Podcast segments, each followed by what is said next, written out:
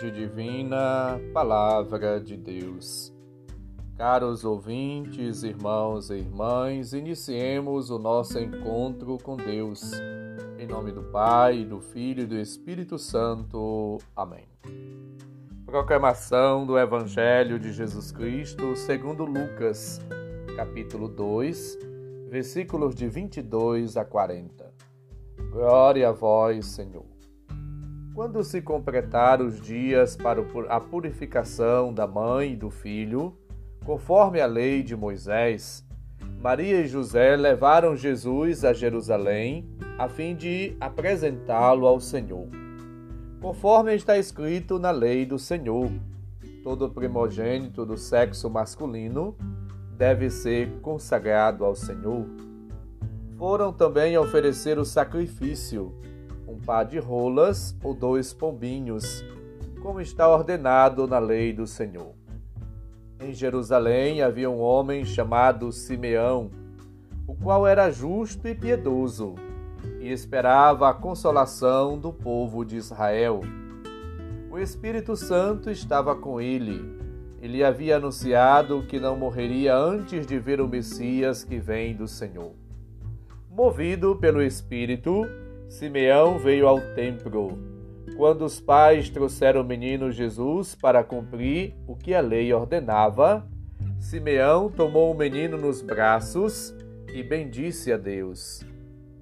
Agora, Senhor, conforme a tua promessa, podes deixar o teu servo partir em paz, porque meus olhos viram a tua salvação, que preparaste diante de todos os povos luz para iluminar as nações e glória do teu povo Israel.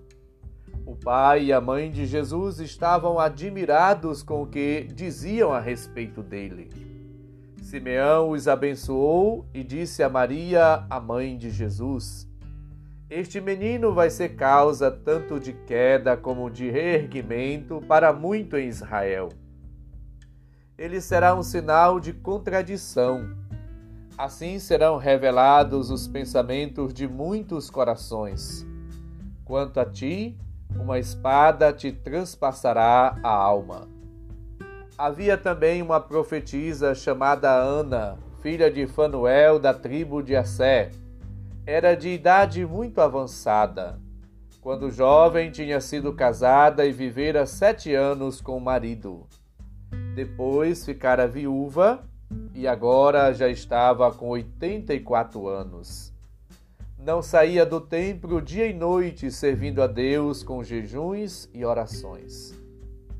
Ana chegou nesse momento e pôs-se a louvar a Deus e a falar do menino a todos os que esperavam a libertação de Jerusalém. Depois de cumprir tudo conforme a lei do Senhor, voltaram a Galiléia para Nazaré, sua cidade. O menino crescia e tornava-se forte, cheio de sabedoria, e a graça de Deus estava com ele. Palavra da salvação. Glória a vós, Senhor. Hoje celebramos a festa da apresentação do Senhor. Esta festa que iniciada desde o século IV, chamava-se a Festa do Encontro. Somos chamados, junto com Jesus, Maria e José, a oferecer-nos ao Pai, a nos colocarmos diante de Deus, a fazermos esse encontro com o Senhor, a nos deixarmos envolver, inebriar, encher, encharcar pela graça, pela bondade, pela presença, pelo amor e a ternura de Deus. Maria une-se à oferta do seu Filho Divino, estando ao seu lado e colaborando cada um a seu modo na obra da salvação, da redenção. A palavra de Deus que ouvimos relata-nos este acontecimento a purificação do menino e de Maria conforme a lei. É Jesus que cumpre a lei desde a sua infância. Ele é obediente a seus pais. Ele cresce em sabedoria, graça diante de Deus e dos homens. Ele é fortalecido a cada dia. Ele procura corresponder sempre à vontade do Pai. Somos chamados, portanto, junto com Jesus e Maria, a trilhar o caminho da vida, a fazermos a vontade de Deus. Os pais de Jesus, de acordo com a lei mosaica, 40 dias depois do nascimento do primeiro filho, vão ao templo de Jerusalém para oferecer o primogênito ao Senhor e para a mãe ser purificada. Devemos consagrar a nossa vida, a nossa vocação, a nossa família a Jesus, ao coração de Jesus. Nos ritos comuns eram os pais que apresentavam os filhos a Deus em sinal de oferta e de pertença. Agora, neste novo rito, é o próprio Deus que apresenta o seu filho aos homens. E ele faz isso pela boca de Simeão e da profetisa Ana. Simeão apresenta-o ao mundo como salvação para todos os povos, como luz que ilumina as gentes como sinal de contradição, como aquele que revelará os pensamentos dos corações.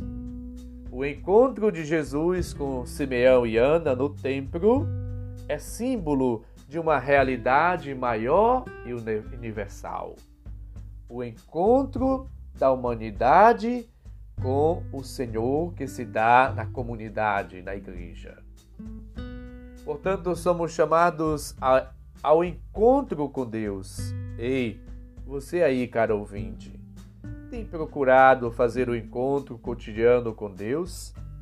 Pela leitura da palavra, pela oração, pelos momentos de mística, pela participação na comunidade, na igreja, pelo encontro com as pessoas que possam se encontrar doentes ou idosas ou necessitadas cuidado, de atenção, de amor.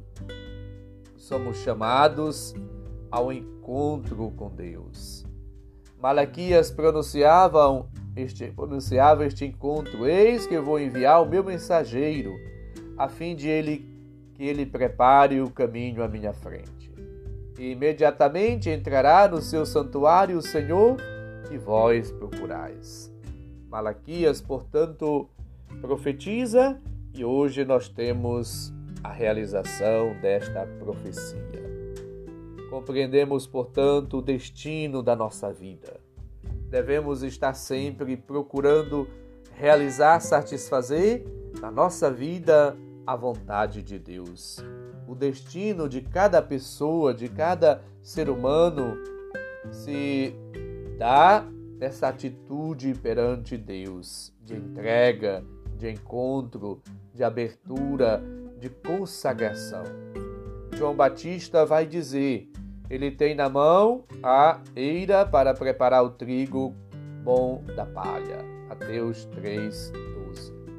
Portanto, aprendamos na escola de Jesus, no novo templo de Deus que é a igreja.